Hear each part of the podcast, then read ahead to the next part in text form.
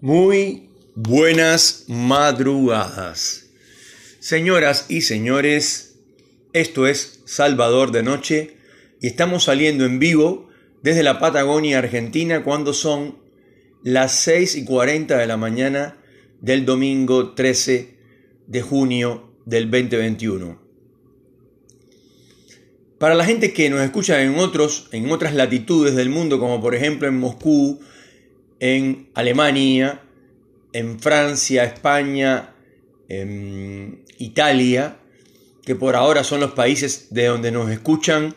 Em, por supuesto, imagino yo que son gente de, obviamente de habla hispana, pero que tienen algún vínculo con Argentina, con Cuba o, no sé, eh, pero bueno, están presentes nosotros, esto, este programa se, puede escuchar en cualquier lugar donde haya servicios de internet y esto, telefonía celular, en, cualquier lugar del mundo y me imagino yo que hay mucha gente en, muchos lugares del mundo que de habla hispana, ¿no? Obviamente, que de pronto vieron esto Salvador de Noche, ah, déjame ver, eh, déjame seguirlo.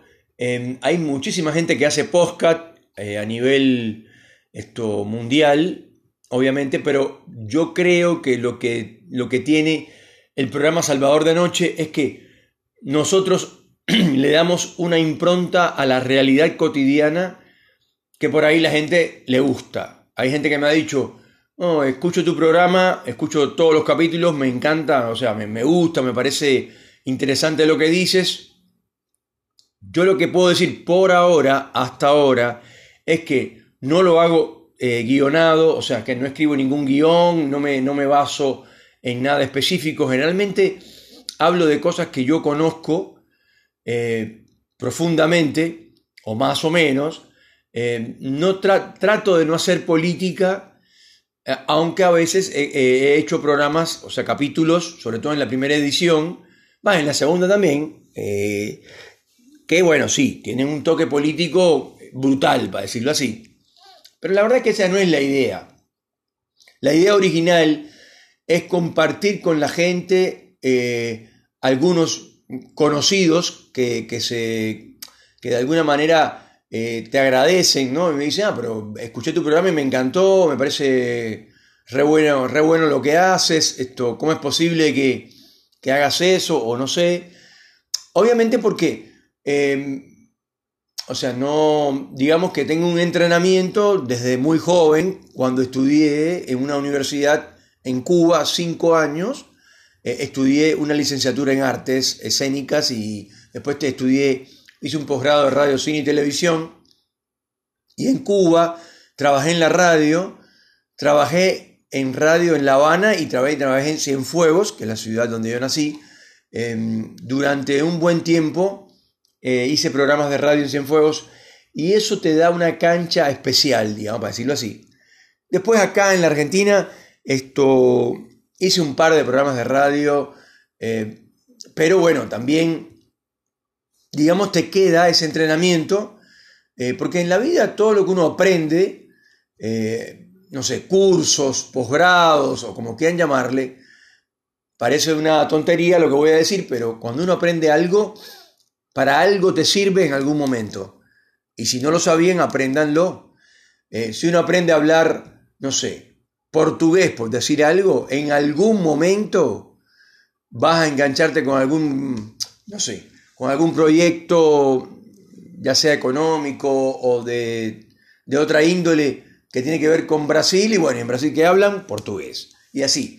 Eh, o, o con Portugal directamente, ¿se entiende? O sea, cada cosa que uno aprende es por algo y para algo. Entonces, eh, esta idea surgió porque un, amigo, un, compañero de trabajo de hace muchos años, eh, eh, el señor Don Diebre, que, es un caricaturista de la hostia, me dijo, yo creo que tú podrías hacer postcat.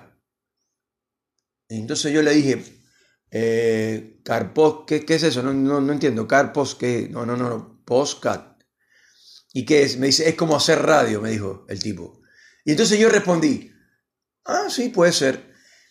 Pero cuando empecé tenía, tenía una idea totalmente diferente a la que tengo ahora, eh, porque todos, cualquiera de ustedes que me están escuchando ahora, o cualquiera de todos los demás que no escuchan eh, este programa y que algún día lo van a escuchar o no, no lo sé, han ido por la calle o han llegado a su casa y se han acostado en su cama, han puesto la cabeza en la almohada, han mirado para el techo y han dicho, Qué, o sea, por decir algo, ¿no? Qué hijo de puta los tipos que suben los precios por la mañana en los minimercados del, del, barrio, que se hacen los buenos y te dicen, buen día vecino, y te están asesinando porque la leche que amaneció costando 100 pesos ahora cuesta 140 pesos y se lo subieron así, de sopetón, como se dice, entonces, esa persona se queda con eso cuando más se lo puede comentar a eh, su novia, a su novio, a su pareja si es que tiene, y si no, algún vecino o algún compañero de trabajo, si es que tiene trabajo. Em, y ahí queda. Sin embargo, uno que, que, puede hacer esta cosa, esto llamado radio, que, que la gente le encanta, y que sigue gustando. Hay mucha gente que, hay mucha gente que pensó eh, con la tecnología, con todo el advenimiento de la internet y de, y de, la manera de, las apps y todo eso que está de moda, las redes sociales y todo lo demás, todos los, los influencers, señores, hay mucha gente que es influencer y que tiene dos millones de seguidores y no tiene ni idea de no, no, solamente de influenciar a dos millones, sino que no tiene ni idea de influenciarse a él mismo, porque nunca estudió un carajo de lo que habla, no sabe nada de lo que dice. Por ejemplo, eh, mm, no quiero entrar en, géneros ni hombres o mujeres, porque hay influencers mujeres que lo que influencian en cómo, cómo se pintan las uñas o cómo lavarse la cara a la mañana eh, para, no, para que no tenga arrugas o tonterías de esa magnitud. También hay tipos que dicen cualquier cosa. Eh, estoy pensando en alguien eh, que quizás después lo diga el nombre o no, pero ¿qué puede saber este tipo para ser influencer? y estoy hablando de Canigia, hijo, Canigia, padre, era un buen futbolista. Después no le conozco otra, otra actitud más que ser futbolista. Pero ¿qué puede tener ese, con todo respeto, ¿no? Pero ¿qué puede tener ese muchachito que es un niño mimado, lleno de tatuajes hasta el cuello, en la cara, en todos lados?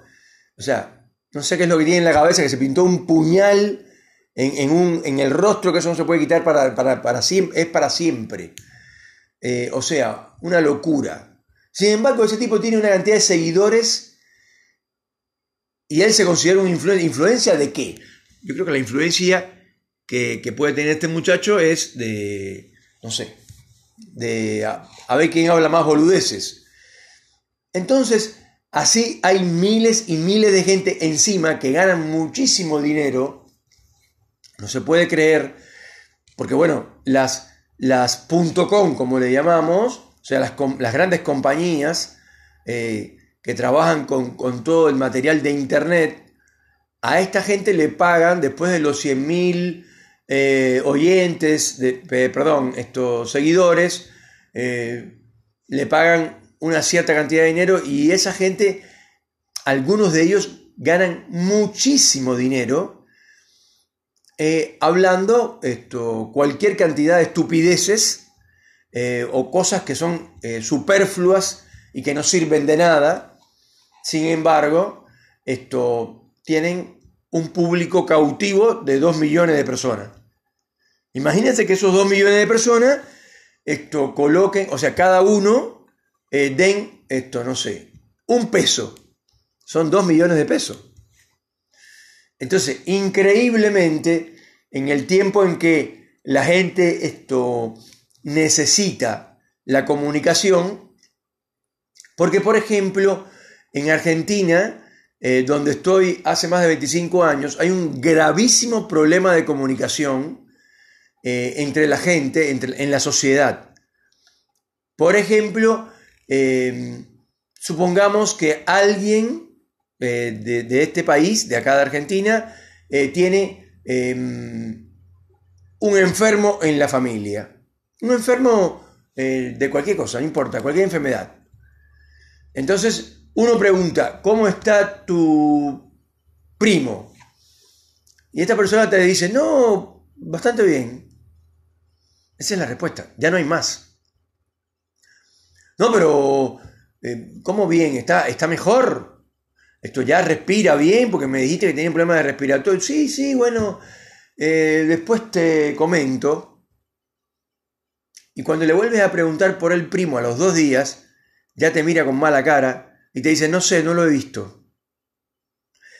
Entonces, acá a la gente no le gusta conversar o compartir cosas que son tristes o desagradables.